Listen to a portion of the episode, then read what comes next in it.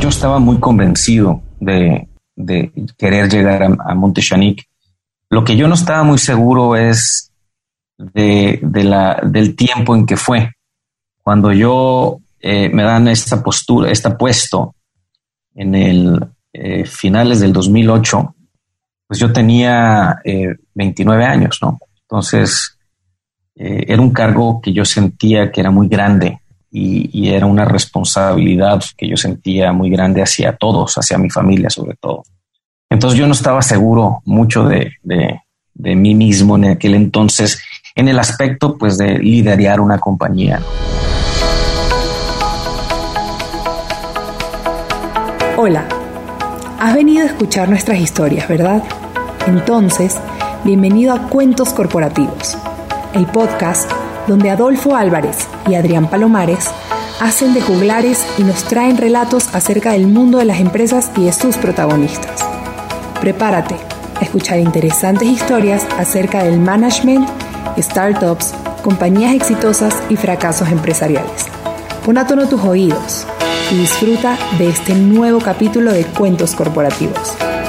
Y como todo cuento, este también empieza con un había una vez. Que lo disfrutes. Adolfo, cuando pensamos en vinos de la más alta calidad, como que siempre pensamos en países como Francia, España, e incluso Chile y Argentina.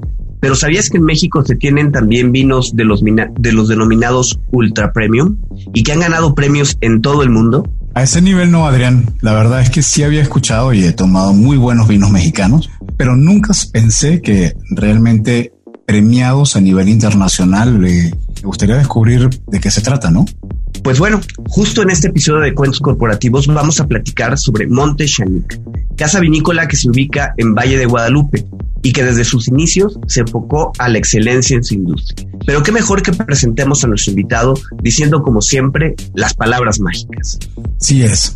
Había una vez un joven que podíamos decir desde la cuna, creció en el mundo del vino. Su padre, enólogo, lo enamoró de este mundo, por lo que nuestro invitado decidió estudiar ingeniería en industrias alimentarias en el Tecnológico de Monterrey, para luego obtener una MBA por parte de la Universidad de Cardiff en Inglaterra y estudiar enología en Burdeos, Francia.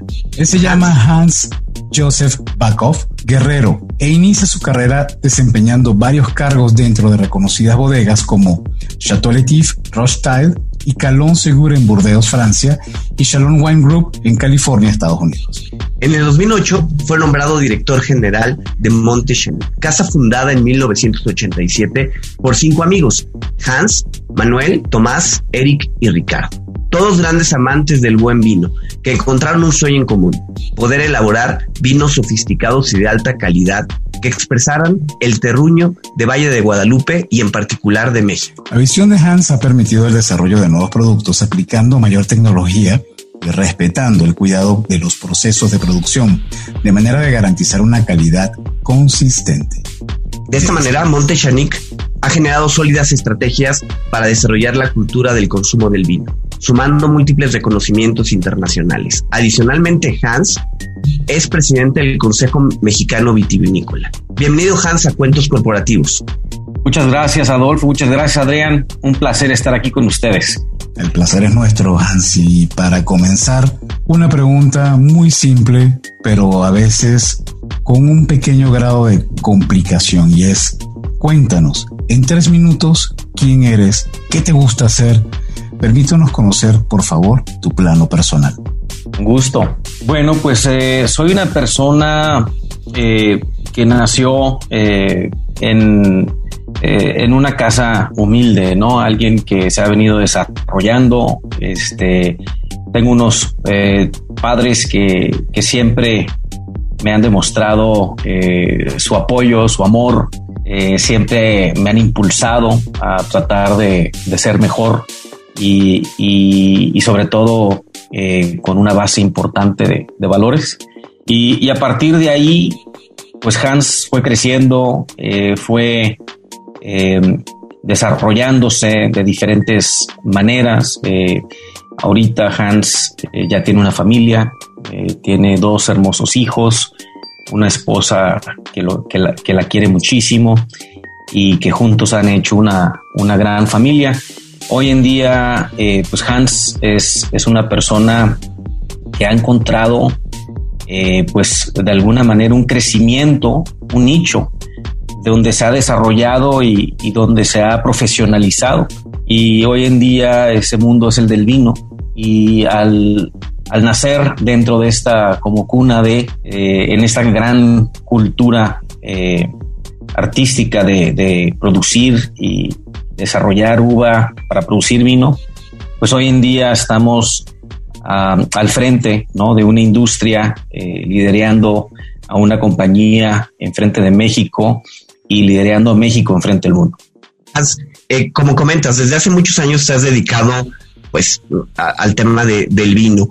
Eh, platícanos un poco, ¿cómo surge Monte Chanic? ¿Cómo surge esta casa vinícola? Monte Chanic nace, eh, ahora sí es, es como, como un cuento, ¿no? Como un sueño. Eh, Monte Chanic nace de una idea y nace de una visión de un grupo de personas que, que siempre sabían que podían hacer las cosas diferente no, no era un grupo de personas que seguía eh, el, liderazgo de alguien más, sino que eran personas muy innovadoras, eh, empresariales, que, buscaban romper el status quo. Y con ello eh, desarrollaron la primer eh, marca de vinos premium en el país hace 34 años.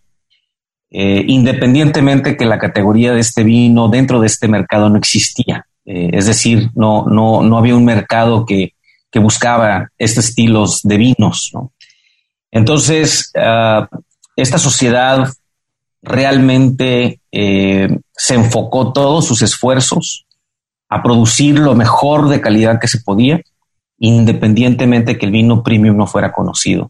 Y con ello, eh, detonar una industria eh, pues 34 años después, una industria que hoy día crece a, a, a, dos dígitos de manera constante en los últimos 15 años, una industria que, que ha quintuplicado su consumo per cápita en los últimos 15 años, una industria que hoy está limitada por su producción eh, porque lo, lo, lo supera la, la demanda y una industria que tiene un gran potencial de internacionalizarse para poder estar dentro del mapa mundial del vino. Entonces, eh, esta sociedad, este grupo de empresarios soñaron en, crear a lo mejor en una marca, ¿no? Este, un, negocio juntos, un poder disfrutar y de sus vidas y, de la cultura que ellos, eh, disfrutar lo que a ellos les gustaba hacer. Y hoy en día detonaron una industria donde somos más de 400 marcas, cuando anteriormente éramos solo seis. Entonces ahora tanto los grandes, los medianos y los pequeños hoy competimos dentro del mercado premium que crearon estos socios fundadores. Dentro de ellos mi padre.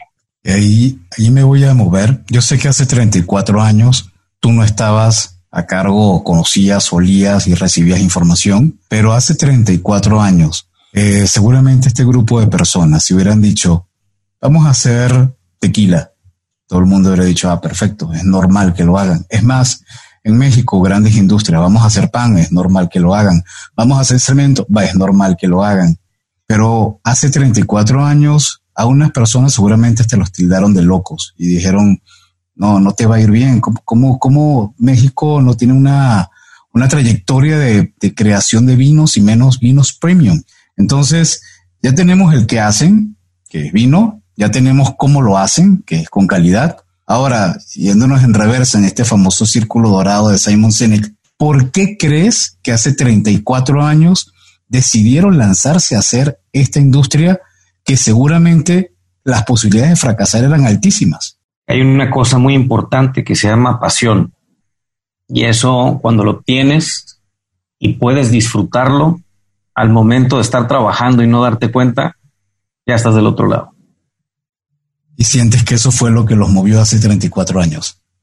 Sin duda, eran personas muy entregadas a la vida, a la, a la gastronomía, a, al buen eh, degustar de un buen vino, de disfrutar un buen momento, de compartirlo con sus familias, con sus amigos.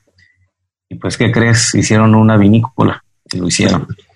Oye, Hans, eh, en ese mismo sentido, ¿cuáles consideras que fueron esos primeros desafíos? Porque en realidad, a ver, ya se hacía vino en México, pero no había vinos premium. Entonces, ¿cuáles eran esos primeros desafíos a, romper para tener realmente vinos de calidad en nuestro país? Pues el primero que fue muy importante fue eh, descubrir que podíamos hacer algo diferente. Entendíamos que lo podíamos hacer, mi papá ya lo hacía, mi papá estaba haciendo vino en su momento, era una actividad familiar eh, y hacíamos un mejor vino de lo que había en el mercado mi papá ya sabía que lo podía hacer. Este, lo que le faltaba averiguar es a, qué, a qué nivel y a qué escala, ¿no? Este, ya no estamos hablando de un, de un eh, vino de artesanal o garage, ¿no? Que ahí lo hacíamos. Eh, pero lo interesante de esto es que en conjunto con esta sociedad se, se complementaron muy bien. Y habían eh, también del otro lado esas personas que creían en en justamente romper estos eh, paradigmas, ¿no? Y, el, la gran incógnita era, oye, pues ¿cómo lo hacemos si no existe este mercado, no? Eh, y de ahí, pues el famoso tema, el famoso término de marketing es cómo creamos una necesidad que todavía no existe. Y de ahí eh, varios de ellos levantaron la mano y dijeron, nosotros nos encargamos. Y de eso, este, puedes tener la seguridad de que estos vinos van a ser muy exitosos y por ahí salió otro gran amigo de la, de la familia, también socio, y dice, y si no, pues no los bebemos. Y pues sí, este, afortunadamente no se los bebieron y crearon mejor un nuevo canal, un nuevo producto y un mercado completamente diferente que hoy día ha sido muy exitoso. Ahora, ¿cómo dentro de este mercado se ha dicho que, y se conoce entre líneas, que es bastante celoso internacionalmente, eh, los grandes productores. ¿Cuáles fueron esas barreras y todavía seguramente se siguen presentando? ¿Cómo las han sorteado? ¿Cuáles sientes tú que han sido los principales retos que, han tenido, que ha tenido Montchanic para pasar estas barreras e imponerse y, y, hoy en día estar donde se están presentando? Pues son muchísimas, muchas, y ahorita todavía hay otras que todavía no logramos romper, que estamos por romperlas, pero los desafíos han sido eh, muy diferentes en sus diferentes etapas, en los diferentes ciclos que hemos desarrollado. Y te platico el más importante quizá en aquel entonces era la percepción de que el vino mexicano no era de calidad. Entonces, ¿cómo, cómo cambiabas esa mentalidad? ¿Cómo empezabas a trabajar? Este, ¿Cómo, cómo eh, tratas de educar a un consumidor que, pues que años o, para empezar tomaba muy poco vino y, segundo eh, tenía eh, era un target muy diferente, un mercado totalmente diferente al de hoy, con un paladar diferente. Este, digamos que en su momento, pues muy, muy diferente a lo que hoy día tenemos, porque el mercado ha sido súper dinámico. Entonces, el mercado de antes era un mercado muy del viejo mundo, muy tradicional. Eh, los vinos españoles, los vinos franceses, los vinos italianos, la preferencia, el malinchismo, básicamente de ahí sale esa palabra, ¿no? Y el vino no se logra escapar de ella. Entonces, en un principio, el tener que codearse con los mejores vinos del mundo y tratar de, de marcar un punto y decir, nosotros somos aquí, estamos en este lugar, pertenecemos a esta calidad y, esto es lo que, lo que cuesta. Ha sido pues un camino larguísimo, ¿no? Este, hace 20 años había todavía esta percepción que el vino mexicano no era de calidad. Hoy en día yo creo que no hay una sola persona en México que se anime a decir que hay que el vino mexicano tiene calidad, ¿no? Entonces son, son paradigmas que afortunadamente se han roto. Y, este, y hay otros que se han venido también detonando en diferentes momentos. El, otro que ha sido muy claro y, también que ya se rompió fue el tema eh, del maridaje, ¿no? De la gastronomía mexicana con el vino. Eh, anteriormente pues teníamos un librito de maridaje muy sencillo, ¿no? Donde hablaba que las carnes rojas iban con el vino tinto y las carnes blancas con el vino blanco y, mariscos con vinos blancos y, ¿no? Y así es. Y, la verdad es que cuando te vas a una gastronomía eh, con tantos ingredientes como la mexicana, que, es famosísima a nivel internacional, su patrimonio cultural, eh, pues te das cuenta que no es así de sencillo y que tienes diferentes cosas con que jugar, ¿no? Entonces ahora este, no está descabellado pensar en que existe un maridaje para el mole, en que existe un maridaje para la cochinita pibil, que existe un maridaje para el pollo rostizado, para las carnitas, para la barbacoa. O sea, es... nogada. Claro, era, era cuestión de, entenderle y de jugar y de explorar y, y, no y evolucionar como todo. Entonces, pues, ¿qué creen? Pues hoy en día tampoco hay un solo loco que se anime a decir que la, el vino no marida con la gastronomía mexicana. Y así, así nos ha pasado y es, es poco a poco ir rompiendo todas estas barreras. Este, como también el otro que dicen que es uno que todavía ese no lo logramos romper, que dicen muchas personas, ¿no? ¿Cuál es el mejor vino blanco? Y te dan miles de ideas y al final dicen, no, el tinto. Y pues sí, te das cuenta que aquí la gran preferencia es para el vino tinto, ¿no? Es el 75% del mercado. Pero ¿qué creen? Esto va a cambiar también. Y, eh, sobre todo en un país como el nuestro, eh, con la gastronomía que tenemos, donde eh, pues en los últimos cinco años ha sido impresionante el crecimiento del rosado y del blanco y, y, cómo han estado comiendo mercado ahora del tinto. ¿Por qué? Pues porque así es nuestra gastronomía. Hay muchísima, eh, estamos en un lugar geográfico que, pues, que además ayuda, pero poco a poco se va cambiando, ¿no? Es el dinamismo del mismo canal. Eh, anteriormente hablábamos de un target de 40, 60 años. Hoy en día estamos hablando de 30, 50. Son 10 años menos, en menos de 20 años. Hablábamos que el target principal era el hombre 60% era del mercado, era del hombre. Pues ahora, ¿qué creen? Perdimos, ya no somos el líder. Ahora las mujeres tienen el 55% del mercado. Bueno. Y, así te vas. O sea, hay, hay muchos ejercicios donde ahora también hay una clase media que está tomando mucho más. Y bueno, pues es parte de una cultura que se va pasando generacionalmente, este, los abuelitos al papá, al papá al hijo, y, y hoy en día ya no es a un restaurante y ver botellas de vino, ¿no? Este es, son, es la manera en que queríamos que fuera visto, ¿no? Como que el vino es un complemento alimentario, no es un alcohol nada más. Eh, claramente Montechanic ha creado un mercado, ¿no? No existía esa cultura por vinos premium, como nos dices, y Montechanic creó ese mercado. Muchos de nuestros escuchas son emprendedores, son eh, desarrolladores de producto y están trabajando en crear un mercado. ¿Qué les dirías a, este? ¿Qué tips les podrías dar a aquellos que están buscando crear una nueva tendencia, evangelizar, cada quien en diferentes sentidos, ustedes en el vino, ellos en algún otro lado, pero ¿qué les podrías dar de tip al respecto? Nunca dejen de soñar, porque nunca saben cuándo ese sueño se puede transformar en realidad. Y ese sueño es tan poderoso que si lo haces con pasión, puedes romper cualquier paradigma que exista. Ahora, en el 2008, a ti te tocó tomar las riendas de este sueño.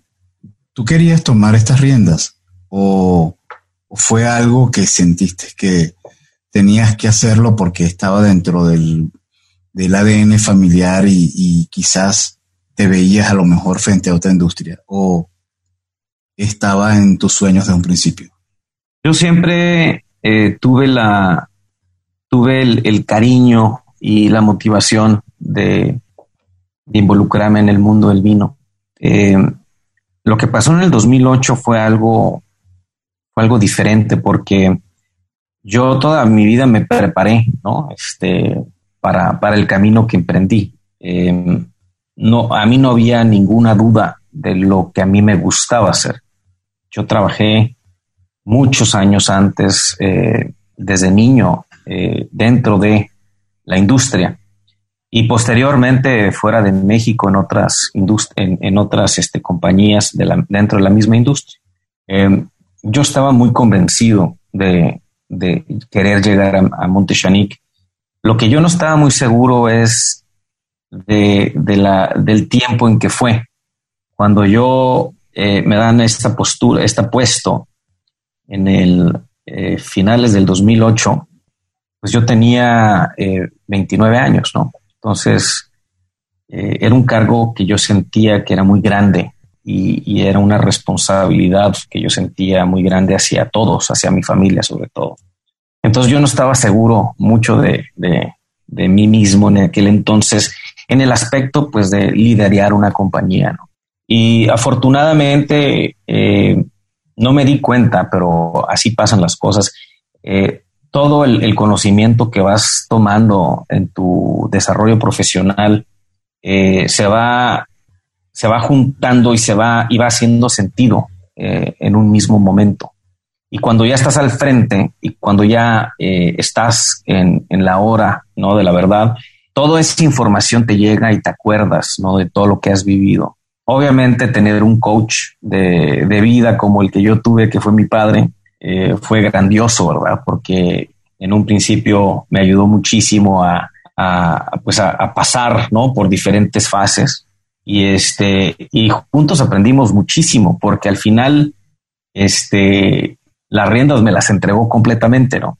Y los papeles se, se invirtieron donde él era mi mentor, al final este, terminé siendo yo eh, su consejero, ¿no? Al final. Entonces, creo que vivimos algo increíble. No, no les digo que, estuvo lleno de retos, porque sí lo estuvo. Eh, trabajar con tu papá no es lo más fácil, pero llegar a un momento de conciliación donde dices, es ahora sí, este, ahora sí eh, entiendo lo que quieres hacer y, te doy toda la, certeza y, la confianza de, de, hacer esto. Y este, ahora sí, eh, lideré a tú y, déjame seguirte. Pues eso fue lo que sucedió y fue hermoso, fue algo increíble que para mí este, me deja con, un, con una gran este, satisfacción ¿no? de, de haber hecho todo esto con él en su momento.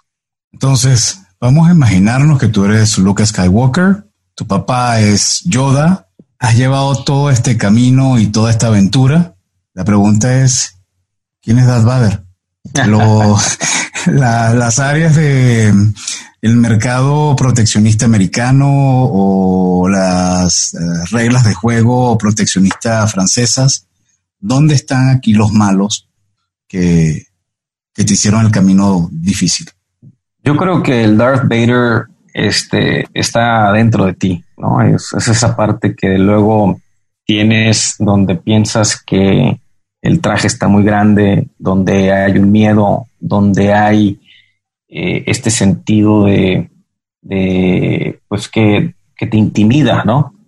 Y yo creo que todo el mundo en algún momento de sus vidas eh, escuchamos esa parte. Y la otra es cuando te la crees.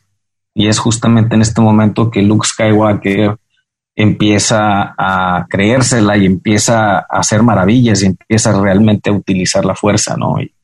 Con eso se, se, detona.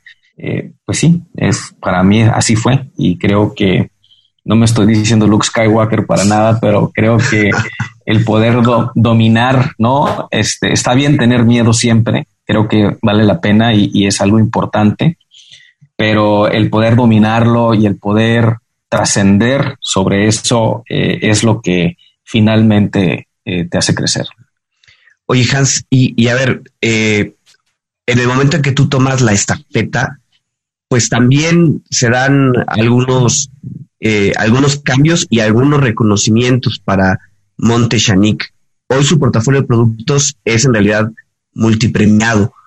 Eh, en particular, pues el vino gran Ricardo. ¿Cuál ha sido el secreto para tantos reconocimientos? ¿Cuál ha sido la fórmula de este Luke Skywalker para dar esa transformación en Monte Pues yo creo que más que otra cosa ha sido mantenernos fieles a nuestros valores. Creo que eh, nos propusimos una meta desde una misión y una visión desde una muy temprana edad y, creo que eh, el tatuarnos en nosotros, el, siempre ser la referencia, el siempre tener innovación, el, estar comprometidos siempre a la mejora continua a través de la tecnología eh, y sobre todo con una consistencia de la calidad, eso lo vivimos día a día y eso es algo que nunca se nos ha olvidado.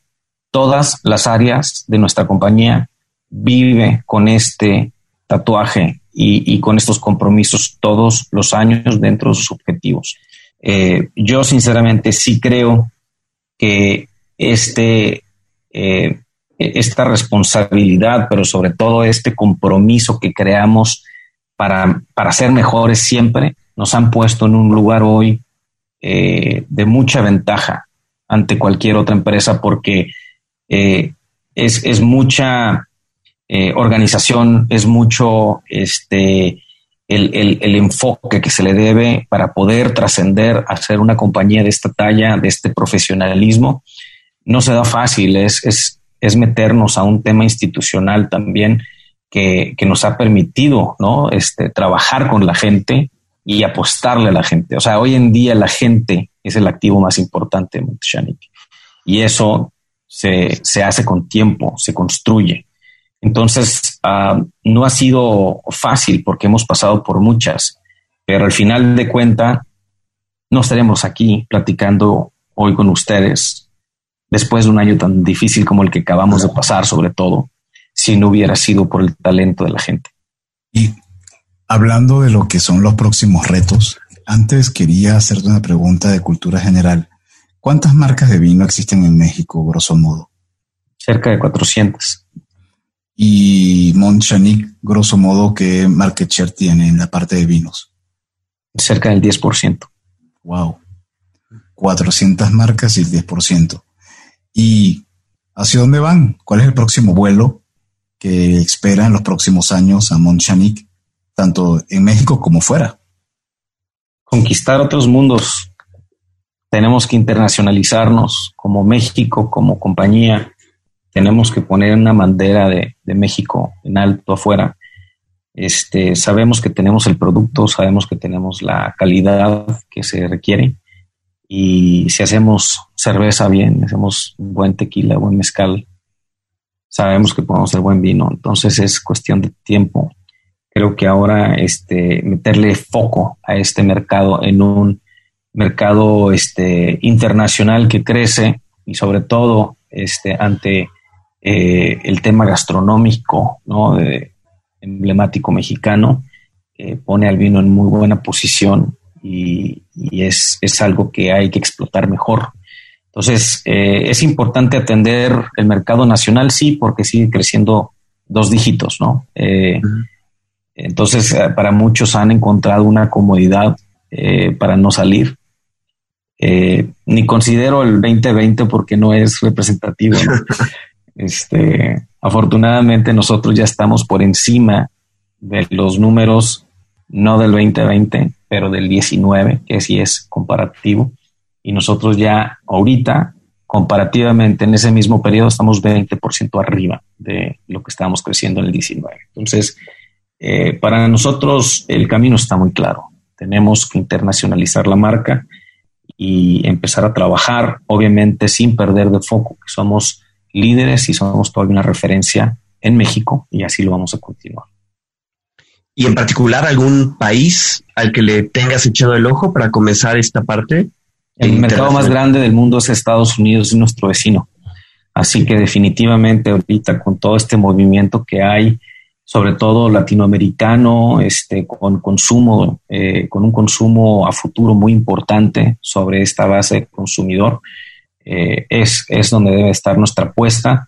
Es un mercado completamente diferente, es un mercado eh, con mucha madurez dentro de una evolución de, vino.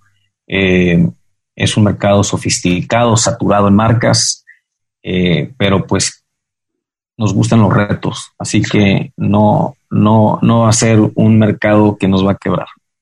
Ansi, a nosotros también nos gustan los retos y hoy vamos a hacer algo que por lo menos yo jamás he escuchado, y mira que he escuchado muchos podcasts y estoy seguro que a Adrián le ha pasado lo mismo. Nunca hemos escuchado una cata de vinos que se haga dentro de un podcast. Entonces te queremos pedir la ayuda y agradecerte. Eh, vamos a tomar unas fotos y colocarlas en nuestras redes sociales, pero tenemos en nuestras manos a un Montchanic Cabernet Sauvignon 2020, por cierto, un año particular, eh, producido y embotellado en el Valle de Guadalupe. Para quienes están escuchando el podcast fuera de México, el Valle de Guadalupe es un destino increíble, maravilloso. Realmente, si no lo conocen, tienen que estar dentro de sus planes. Y por supuesto, ahorita preguntaremos a Hans si existe la posibilidad incluso de conocer las bodegas de Montchanic en el Valle de Guadalupe. Yo no sé si ustedes tienen, porque se presta mucho, ¿no? Se da este tipo de, tours dentro de los de las bodegas. ¿Eso aplica también con ustedes? Por supuesto, y es yo creo que una de las partes más importantes es vivir la experiencia de Monte a través de este, pues de todo una parte visual, una visita al lugar de los hechos, ¿no? El lugar donde sale toda la magia y, el Valle de Guadalupe eh, es eh, por sí solo es mágico, eh, pero cuando llegas a Monte puedes vivir el primer mundo, ¿no? y puedes vivir el profesionalismo, su gente, el servicio que damos. y aquí sí, este, yo sé que nuestros colegas de la barra y Alete están escuchando, pero acaban de ser seleccionados como de los 10, el 10% de los mejores destinos eh, del mundo a través de TripAdvisor. Entonces, este, Monte y su equipo han dado ese servicio y nos hemos posicionado como de, los mejores servicios dentro del 10% a nivel mundial. Wow. muchísimas felicidades. Y bueno, vamos a comenzar con nuestra cata. No sé, Hans, si nos puedes dirigir. Por supuesto. Bueno, pues antes que nada, digo, comenzar nada más con, la idea de que cuando estamos con un vino, pues hay que perderle miedo, ¿no? Este no es un tema para estar estresado, no es un tema para preocuparnos, es un más, más bien es para disfrutar, para, para realmente este, vivir un momento. Y creo que teniendo en cuenta eso eh, y que al final el mejor vino es el que nos gusta, ¿verdad? Creo que ya de ahí podemos tranquilizarnos y, estar más abiertos a, probar diferentes cosas, pero sobre todo, y esta es una palabra muy importante, aprender. Esta es una industria que el que piensa que se la sabe de todas a todas es el que se queda obsoleto y se va. Aquí el que siempre está con sed de aprender es el que va a seguir eh, reinventándose. Entonces eso lo digo con todo el sentido eh, para todos los que están eh, degustando, porque por mejor que seas un conocedor, siempre hay cosas que vamos a seguir aprendiendo. Entonces, yo divido la cata en tres fases. La primera es la parte visual, la segunda es la olfativa y la tercera es la gustativa. la verdad es que es muy sencillo las tres cosas. Una cata básicamente es como un ejercicio para ver si nos gusta, entonces hay que ir como que haciendo un checklist ¿no? mental de las diferentes partes que les acabo de mencionar para ver si están pasando y, aprueban ¿no? Eh, por, parte de ustedes. Y bueno, cuando vemos la parte visual, lo que queremos eh, es primeramente determinar si el vino tiene, si está limpio, si está brillante o si tiene algún tipo de defecto, ¿no? Este, algún defecto que podría ocurrir en un vino podría ser eh, alguna contaminación, eh, de, alguna bacteria, alguna levadura, ¿no? Que, le ocasione algo eh, que, sea turbio, ¿no? Dentro del vino. Eh, otra podría ser tener cristales o sedimentos de algún tipo. Y en fin, o sea, ahí con eso creo que lo que ha de mencionar bien. Eh, en el caso del vino tinto hay un segundo elemento importante que es la capa, que básicamente es la profundidad del color, ¿no? Y, y el color que tiene el vino. Entonces, tomándose en consideración, pues eh, siempre con un fondo blanco, creo que es importante para que lo puedan realmente apreciar el color.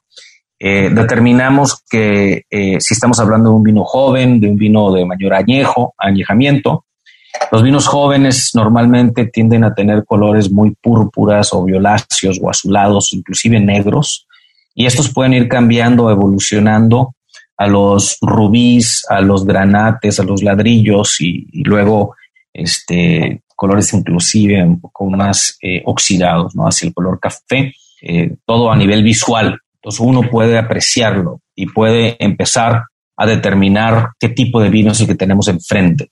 Cuando vemos es una, una pregunta, a ver, ¿el tipo de uva hace que cambie el color del vino? Sí, en cierta medida eh, hay, hay vinos, hay variedades que dan más extracto que otros, es más, que generan mejor o mayor color aunque eh, la evolución no, ¿no? Entonces los, los vinos y esta parte de, los diferentes tonos de la evolución, por lo general se pronuncian en vinos de mayor añejamiento, aunque puede suceder que hay vinos jóvenes que, tienen muy pobre estructura y que van a evolucionar más rápido.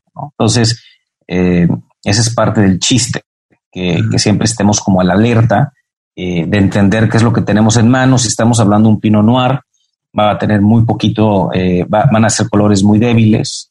Si estamos hablando de un Cabernet o de un Syrah, son colores muy profundos. Entonces, en este caso, el vino que tenemos aquí enfrente, pues sabemos que tenemos unos colores bastante eh, jovial, ¿no? Es un vino que si lo vemos contra este contraste, pues podemos ver los tonos rojos, eh, inclusive violáceos, ¿no? Que, que tiene el vino. Eh, entonces ya desde ahí deducimos que es un vino joven. Eh, otra de las cosas que vemos es que tiene una capa media, o sea, no, no es un extracto, digamos, que, es muy profundo, donde no puedes ver nada a través de la copa, eh, y tampoco tan ligero como para decir que puedes ver todo. Entonces, pues ya, con eso acabamos de básicamente dar el primer paso, que es la parte visual. Hay otra que luego la terminas por relacionar en la parte estructural de la boca, que es eh, esta parte que le llaman lágrimas, ¿no? Eh, y es lo que se, lo que se llega a pegar en, en las paredes de la copa y básicamente lo que tratas de descifrar es la, la densidad del vino. Eh, entre más denso, pues mayor estructura, entre menor denso, pues más como el agua se te va a ir. Entonces buscas que obviamente tenga una buena densidad, pero eso, repito, lo vamos a terminar por determinar en la boca. Entonces, está bien que lo podamos ver, está bien que podamos medio hacer un, juicio preliminar, pero al final lo vamos a determinar en la boca. Entonces. ¿Y las lágrimas tienen que correr de alguna forma mientras más tardan en bajar? ¿Significa algo distinto o la forma como se esparcen? ¿Cómo uno identifica las lágrimas? Pues básicamente al interactuar el vino con, la, con las paredes, si el vino escurre muy rápido y, estas realmente este, se están, eh, se, bajan sin, sin quedarse un tiempo en las paredes, entonces eso tiene menor estructura, ¿no? Menor densidad. Si el vino se queda un buen rato sobre las paredes, eh, entonces ahí está el secreto, ahí es donde vas a poder lograr entender si tiene mayor densidad. Luego, una de las partes favoritas mías es la parte olfativa me encanta porque esa es la, más complicada y es para mí este, la que me hace recordar todo lo que hemos vivido, ¿no? Este, esa que necesitas entrenar para acordarte. Eh, yo siempre eh, le digo a mi esposa que pues yo tengo que tomar vino porque si no, este, pues, se me olvidan la que huelen las cosas y entonces tengo que entrenar la mente y el paladar. Y es real, este, muchas veces te sucede que que estás probando o que estás oliendo algo y dices, híjole, ¿a qué me huele esto? ¿No? Ya lo he olido anteriormente. Y, ese justamente ese ejercicio de conectar una cosa con la otra es la que a veces nos, este, nos facilita el poder estar mejor entrenados. Entonces, eh, la parte olfativa yo la divido en dos. La primera es no agito copa, nada más eh, a, copa quieta, huelo, ¿no? me acerco el vino así a tal eh, nivel de, la nariz, huelo y, trato de entender la intensidad de este vino. Eh, si el vino es, eh, tiene un aroma importante ¿no? en intensidad, entonces es, bueno porque podemos decir que es altamente intenso. Si estás en la parte baja de la intensidad, si es baja, entonces es menos bueno. esta intensidad la vamos a determinar cuando agitemos la copa, pero ya desde ahorita, a copa eh, quieta, ya podemos intuir más o menos qué es lo que va a pasar. Y en este caso es muy evidente la, intensidad que tiene el vino. no es una intensidad alcohólica, es una intensidad aromática frutal súper eh, interesante porque no está muy determinado si es nada más fresa, si es nada más cereza, o sea, ya hay una complejidad eh, en esto, eh, pero sí sabemos que es fruta y es fruta fresca y es intenso, ¿ok? Entonces todo eso en una sola, este, en un solo movimiento, ¿no? Eh, de, olfativo. Entonces, ahora sí agitamos y aquí es donde vamos a empezar a determinar las, las diferentes puntos. Efectivamente, el vino explota, ¿no? Entonces ya confirmamos que esa intensidad es alta y que obviamente está muy enfocada hacia la fruta. ¿Y, ¿Y, por qué digo fruta? Porque hay otros olores, ¿no? Este, podemos entender que hay olores especiados, eh, eh, hay este, más de aquellos que son de eh, eh, terciarios, que, se, que son más enfocados a, a, un añejamiento, ¿no? Este, la madera, la vainilla, las nueces. Entonces, hay, hay varias cosas, hay varios como puntos, hay otros olores florales, ¿no? Entonces, cuando digo frutales es porque ese es el dominante. Y qué padre que sea el mismo de la fruta y que no sea el que ha sido dominado por el hombre, como la madera. La madera me va a oler igual aquí que en otro lugar. Este, eso no hace la diferencia y no va a ser un gran vino. Lo que sí es que el terruño, que hable el terruño y que te diga, aquí estoy presente y a esto huele un Cabernet Sauvignon de Valle de Guadalupe. Y eso es lo mágico de esto, porque es irreplicable. Eso es, a eso es lo que el terruño aquí es, es lo que te da. Entonces, eh, agitamos, olemos esta, esta aroma, esta intensidad frutal. Viene, por supuesto, las especies. El cabernet es especiado, ¿no? El cabernet tiene pimienta, tiene este, una parte herbácea también, que es el pimiento morrón. Eh, el pimiento morrón lo queremos, es, es, una parte natural que tiene la uva eh, y lo que queremos es que sea sutil, que no sea dominante, que, que esté presente, pero que, que, no sea este, invasivo, ¿no? Entonces, este, bienvenido el pimiento morrón, está ahí, habla de que el vino ha sido muy, la uva sobre todo ha sido muy bien madurada, entonces por eso es que está sutil esa parte herbácea.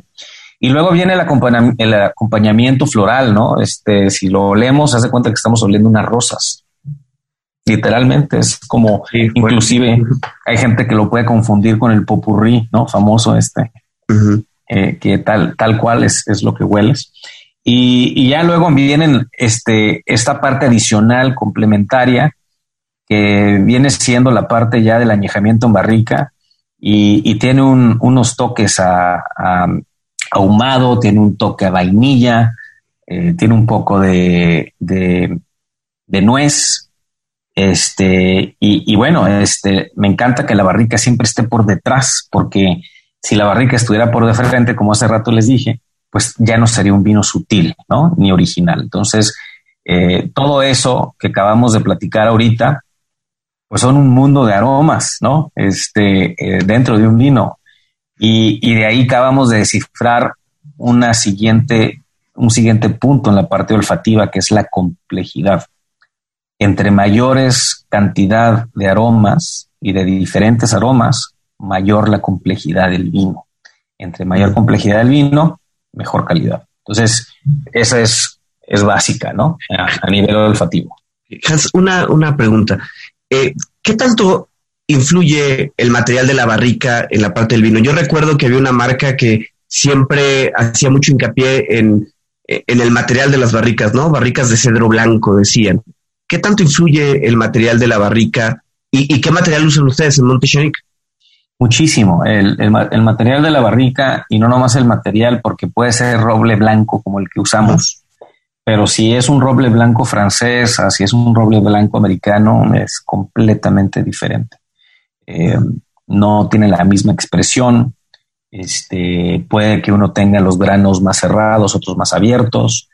Eh, en fin, o sea, creo que este, depende de los bosques también. y, todo es parte de, eh, pues todo un, un, un, un, prototipo de madera, ¿no? Que es el que uno busca eh, tener eh, para darle ese perfil que tú quieres. Entonces la barrica eh, francesa termina dando un para, en mi punto de vista, ¿no? Como enólogo, da un punto muy elegante, muy fino, este, muy a vainilla. los tostados son limpios, me encanta, es, es, es, una barrica hermosa, pero también es, es, es bastante cara, ¿no? En el mercado. Eh, la barrica americana es una barrica también muy especial, pero eh, termina siendo más eh, dominante. tiene aromas diferentes, tiene aromas como el plátano, como el coco, que, que, termina siendo el vino, si estás hablando de un vino tinto, el perfecto ejemplo puede ser un Silver Oak, es 100% barrica americana y es un gran vino, pero tiene aromas eh, de coco y de plátano, ¿no? Entonces, y es un vino tinto. Entonces, bueno, es, es, es, es muy interesante. Eh, creo que, que, mucha gente juega con las mezclas, otros lo, ponen para vinos blancos, en fin, o sea, hay, hay, hay por eso es una locura y, es por, por eso es tan interesante porque los enólogos juegan, tienen mucho con qué jugar. Eso te iba a comentar. Pueden jugar con entonces utilizar diferentes barricas porque una vez que se vacía la barrica, la reusan, pueden colocar otro tipo de vino o no es lo recomendable. Sí, la pueden, pueden jugar con lo que quieran. Eh, inclusive este, pueden usarlas muchas veces, la misma, ¿no? Eh, por ejemplo, nosotros utilizamos las barricas tres veces. Eh, 100% las nuevas van para Gran Ricardo y una parte de esas nuevas van para productos como el que estamos degustando ahorita. Em, las barricas de segundo uso van para una parte este, adicional, eh, como el vino que estamos degustando ahorita, y de tercer uso también. Entonces, por ejemplo, este vino que tenemos aquí eh, comparte 33% nuevas, 33% eh, de primeras y 33 de segunda. Este, Y eso con una intención eh, particular del enólogo, ¿no? Este, quiere, quiere extraerle ciertas cosas y quiere jugar con ciertas cosas. Entonces es, cada barrita es diferente y dependiendo del vino que tengas, pues la, la intención de darle eh, en mayor o menor proporción esta, estos perfiles de, de las barricas. Bueno, el, el siguiente punto, eh, pues es el que más satisfacción nos da, que es probarlo, ¿no? Y ese al final de cuenta es el que nos termina por decir si todo este proceso valió la pena o no.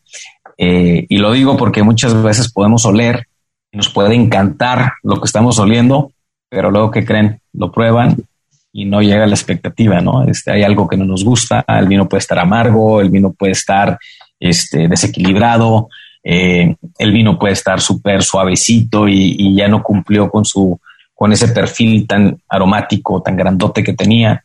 Entonces, uh, es la parte más interesante a ver porque es, es, el momento de la verdad, ¿verdad? Entonces vamos a ver, vamos a entrar al momento de la verdad. Y aquí lo que, lo que hay que considerar son dos puntos. El primero es el famoso balance la armonía del vino. Y básicamente lo que queremos entender es que dentro del, del, vino estructuralmente hay tres puntos importantes. El primero es la acidez, el segundo es los taninos y el tercero es el alcohol.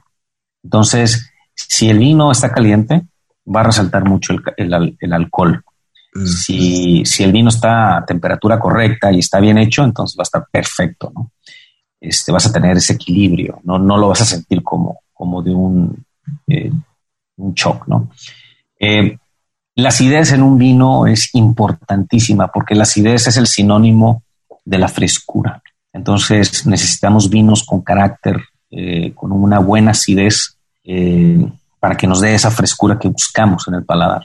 Y los vinos con buenos taninos son súper importantes porque es el carácter del perfil estructural del vino. Entonces, un buen tanino, un, un tanino maduro de buena procedencia, porque hay taninos inmaduros y, taninos que no quieres. Eh, entonces, si tú puedes obtener un buen tanino de las cáscaras, un buen tanino de una semilla madura, entonces vas a obtener vinos sedosos y elegantes con estructuras longevas. Cuando tienes taninos verdes y maduros, de uva que no maduró bien o que tiene semillas verdes, ese es el peor tanino porque ese es el que te seca la boca, el que te raspa, el que te amarga, ¿no? El, paladar. Entonces, esos tres puntos son bien importantes porque tú tienes que estar en medio, ¿no? Si hay alguien, si hay uno de estos tres que le gana al otro y que mueve la, aguja, entonces ya estamos en un desbalance, ¿no? Y el segundo punto importante de, de esta es la persistencia bucal que le llaman, que es básicamente cuánto tiempo tengo el vino y se me queda, eh, se me permanece en la boca el vino. Y eso inclusive lo puedes medir en, cuestión de segundos. Eh, entonces, entre menor persistencia, menor calidad, entre mayor persistencia, mayor calidad. Entonces, eh, vinos de gran estructura, que son vinos que son longevos, van a, van a ser muy sedosos, pero van a tener una persistencia bucal alta. Pues entonces ya con eso dicho, pues una, una pregunta. el punto de la acidez, los taninos y el alcohol aplica, por supuesto, tanto para el rojo como para el blanco, ¿cierto? En el blanco cambia una variable y aquí es este el azúcar. Entonces, este, porque hay vinos blancos eh, con azúcar residual alta y otros que son semi, semidulces y otros que son secos. Entonces, este, y eso, eso lo intercambias por los por el tanino, por el polifenol, porque no tienen taninos, ¿no? no o tienen pocos taninos, eh, dependiendo de la estructura del vino. Entonces, eh, entonces sustituye ese, ese mismo nada más por uno por el otro. Y, ah, perdón, adelante. No, no, lo, lo que iba a decir es que pues ya entrabas un poquito en materia a probarlo y te das cuenta que este vino, en lo particular en el paladar, tiende a ser muy delicado, ¿no? Tiende a ser un vino este, sumamente elegante. Es un vino que, no, no, desanima eh, lo que pensaste inicialmente cuando lo viste, cuando lo liste. Es un vino que, asume su rol, ¿no? Es correcto, es un vino bien balanceado, es un vino fresco, es un vino que tiene buenos, eh, buenos taninos, es un, es un vino este, agradable al paladar, tiene una buena acidez y finalmente este, el alcohol está bien balanceado, es un alcohol cerca de los 14 grados, eh, que, es normal para este tipo de vinos y, este, y son vinos que te invitan a otra copa, ¿no? Entonces, este, claramente, no, no vamos a decirle que no ahorita. Eh, eh, Adrián, vamos a tener que recomendar al principio del episodio que tengan la botella, porque si no te vas a salivar y no vas a poder eh, vivir la experiencia. Entonces es un punto que vamos a alertar al principio del episodio. Que, disfruten este episodio con un eh, vino Monte Chanic. En este caso es un Cabernet Sauvignon. Y la verdad es que Hans, muchísimas gracias por este, esta introducción al mundo del vino, ¿no? Que es parte ciencia, parte arte y la verdad es que eh, es algo este, pues muy apasionante. Ahora vamos a pasar a una serie de preguntas que llamamos obligadas, que hacemos a todos nuestros invitados y que no, no queremos dejar pasar la oportunidad de, de platicarlas también contigo, Hans. ¿Te gustan los cuentos? Claro, por supuesto. Vivimos en uno de esos. ¿Tienes algún cuento favorito o algún escritor de cuentos favorito que recuerdes de tu infancia? Pues sí, este, a lo mejor no tanto eh, autores, eh, o sea, no, no, es que tenga muchos nombres en la cabeza, tengo algunos, obviamente tengo un tocayo que, me encanta. Este, Hans Christian Andersen es un gran representante. Eh, obviamente todos fuimos testigos de sus cuentos de niños, este, interpretado por Walt Disney en su momento, el patito feo, la, la sirenita. Creo que eh, es, un buen ejemplo, ¿no? De, alguien que, este, trataba de dar una enseñanza en sus cuentos y eso es lo que lo hace tan maravilloso. Ansi, ¿algún libro que te haya marcado y que tú sientas que lo quieres recomendar y por qué te gustaría recomendarlo? Sí, pues varios, ¿no? Este, yo creo que en, mi vida profesional he tenido varios libros que, que han sido como representantes del ciclo o del momento en que me encontraba y, cómo lo he puesto en marcha, ¿no? Eh, a mí me gustan mucho los libros que, son libros de enseñanza, que son libros que le aprendes, ¿no? Este, me voy a acordar siempre de uno que se llama No Man's Land. Eh, no Man's Land es, es un libro, el escritor se llama eh, Totem, eh, este, David Totem. Este cuate básicamente habla del ciclo de los negocios. Mm.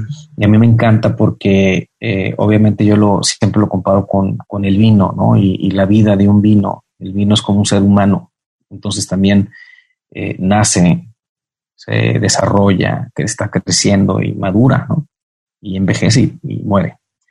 Y los negocios les puede pasar igual. Y lo que habla este libro en lo particular es que eh, existen eh, ciertos momentos eh, dentro del crecimiento de una empresa que te puedes quedar estancado. Y para dar el siguiente nivel, para salirte de no man's land, que es cuando estás flat en la curva, tienes que hacer movimientos que, que sean las apuestas claras hacia hacia el, siguiente nivel de, decisiones que siempre son complicadas. Hace ratito hablamos de una que es la gente. Siempre, siempre piensas que eres muy que eres el grande de los chiquitos y a veces eres el grande, eres el chiquito de los grandes, ¿no? Este, entonces nunca te va a alcanzar. Siempre vas a estar en un lugar complicado. Pues cuando te, cuando te avientas la apuesta, cuándo es que debes de empezar a buscar el, el trascender, ¿no? Cómo sales de No Man's Land. Eso me parece increíble. Entonces, este, a mí me marcó este, de chavo, me sigue marcando ahorita, porque no me quita la inquietud, ¿no? De saber dónde estoy. Oye, eh, ¿alguna aplicación móvil o gadget tecnológico que, que, recomiendes, ya sea de uso personal o que utilices para comunicarte con tus equipos en Monte Y por cierto, antes de que seguramente la vayas a decir, Estamos próximos a tener en este episodio o en el próximo episodio al CEO de Vivino. Ah. Ya, de hecho conocimos a un colaborador, a uno de sus inversionistas y están abiertas las puertas para tenerlo porque creo que no sé si existe algo similar a Vivino. Es una cosa increíble. Pero por favor, ¿cuál es la tuya? Me encanta Vivino. Obviamente es una aplicación que que ya tiene tiempo en, su, en el mercado, ¿no? Es una aplicación que llegó para apoyar al consumidor y, este, y dar seguridad ¿no? al consumidor. Entonces, este, definitivamente la recomiendo, la, la uso.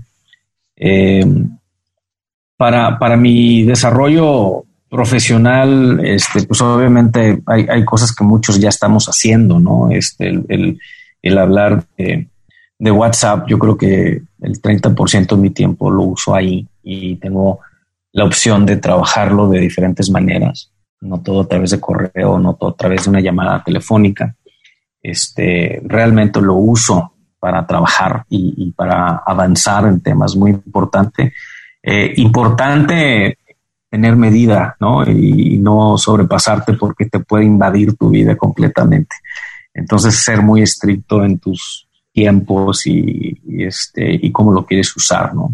Eh, me encantan los AirPods. Eh, ahorita me compré eh, los Pro. Creo que hay una vida antes y una vida después. Ahorita lamentablemente no, no los tengo porque me los robó mis hijos. Este, me tienen invadido eso, pero híjole, qué cosa tan padre que puedes este, tener juntas y que puedes este, quitar eh, el, ruido de afuera. Qué increíble que, que tanto para el, con quien estás hablando, con quien está este, llevando a cabo la presentación, realmente no escuchen y tú este, se bloquee ese, ese, ese ruido. Eh, me parece que mis juntas han, han tenido eh, otro nivel. Entonces, eh, creo que hay, hay mucho de qué hablar en este, en este tema tecnológico, que nos podríamos quedar aquí horas, ¿no? De, la gran maravilla y de los avances tecnológicos que hay hoy en día. ¿Algún empresario, dos o tres o uno, empresario que tú consideres que es importante seguir lo que está haciendo latinoamericano o fuera de nuestras fronteras. Sí, em, yo tuve el placer de conocer a, Alejandro Ramírez en su momento. Lo conocí muy chao. Yo estaba, yo estaba estudiando en, en Francia, haciendo mi maestría de enología, y me tocó conocerlo en una comida. Este, un chavo que, que ha hecho muchísimo para su industria y un chavo que que le dio la vuelta a una empresa familiar. ¿no?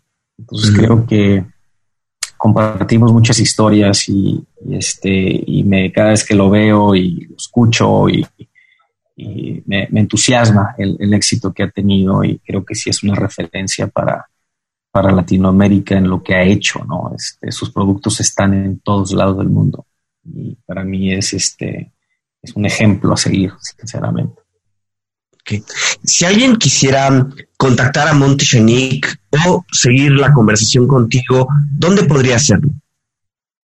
Por varios lados. Ah, primeramente, les recomiendo mucho que, se metan a nuestras redes sociales, ¿no? Este, creo que nuestras redes sociales son redes muy dinámicas y, personales. Este, la marca tiene una cara, la marca tiene un dinamismo la marca te puede hablar y puedes interactuar con ella. Entonces creo que eh, muy, importante para las etapas de, donde nos encontramos hoy en día.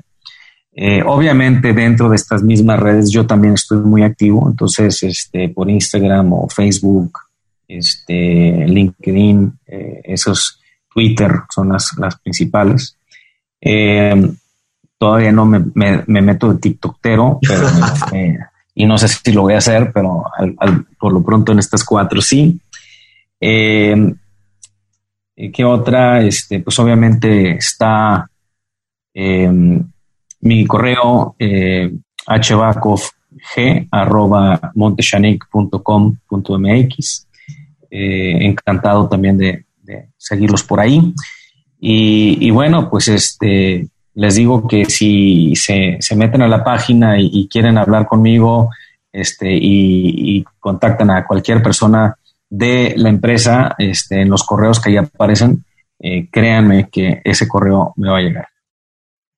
Hans, eh, enfrente de ti hay miles de personas que te han ido escuchando y quieren tener tu mensaje final. Imagínate que los tienes enfrente de ti. ¿Qué les dirías? Muy sencillo. Eh, crean, crean en sus marcas, crean en la industria de México, crean en el vino mexicano. Eh, tenemos una industria eh, con un potencial enorme que se codea con los mejores vinos del mundo. Hoy en día nos estamos dando cuenta que estamos ahí y ha sido un placer eh, recorrer este camino histórico que nos ha llevado hasta donde estamos hoy en día, pero todavía nos falta mucho y necesitamos de, su apoyo, sobre todo este, para poder llegar a estos niveles internacionales. Entonces, cuando estén en un punto de venta, cuando estén en nuestra tienda online, cuando, cuando este, estén en un anaquel y quieran apostarle ¿no? Eh, a un vino, les recomiendo mucho que le apuesten al vino mexicano. Eh, muchísimas gracias. La verdad es que ha sido un gusto estar con Monte Shanique en este espacio. Y bueno, muchísimas gracias por acompañarnos y a ustedes por escucharnos. Si les gustó este episodio, no duden en suscribirse en su plataforma y calificarnos con cinco estrellas. Síganos, por favor, en nuestras redes sociales. Estamos en Facebook, Twitter, Instagram y LinkedIn. Visiten nuestro sitio web www cuentoscorporativos.com, en donde van a encontrar las ligas a cada una de nuestras redes, los episodios y lo más importante, podrán suscribirse a nuestro newsletter. Y como siempre decimos, las empresas, sin importar su origen, razón de ser o tamaño, todas tienen algo en común. Están hechas por humanos. Y mientras más humanos tienen, más historias que contar, más vino que tomar, y todo cuento empieza con un había una vez. Nos escuchamos en el próximo capítulo. Hans, muchísimas gracias. Gracias. Un placer, amigos. Adolfo, Adrián, gracias por la invitación. Gracias por habernos acompañado en este capítulo de Cuentos Corporativos. Ojalá que esta historia haya sido de tu agrado y sobre todo que te lleves ideas y experiencias que puedas aplicar en tu propio universo empresarial. Esperamos que nos escuches nuevamente y recuerda, todos los cuentos comienzan con un había una vez. Hasta la próxima.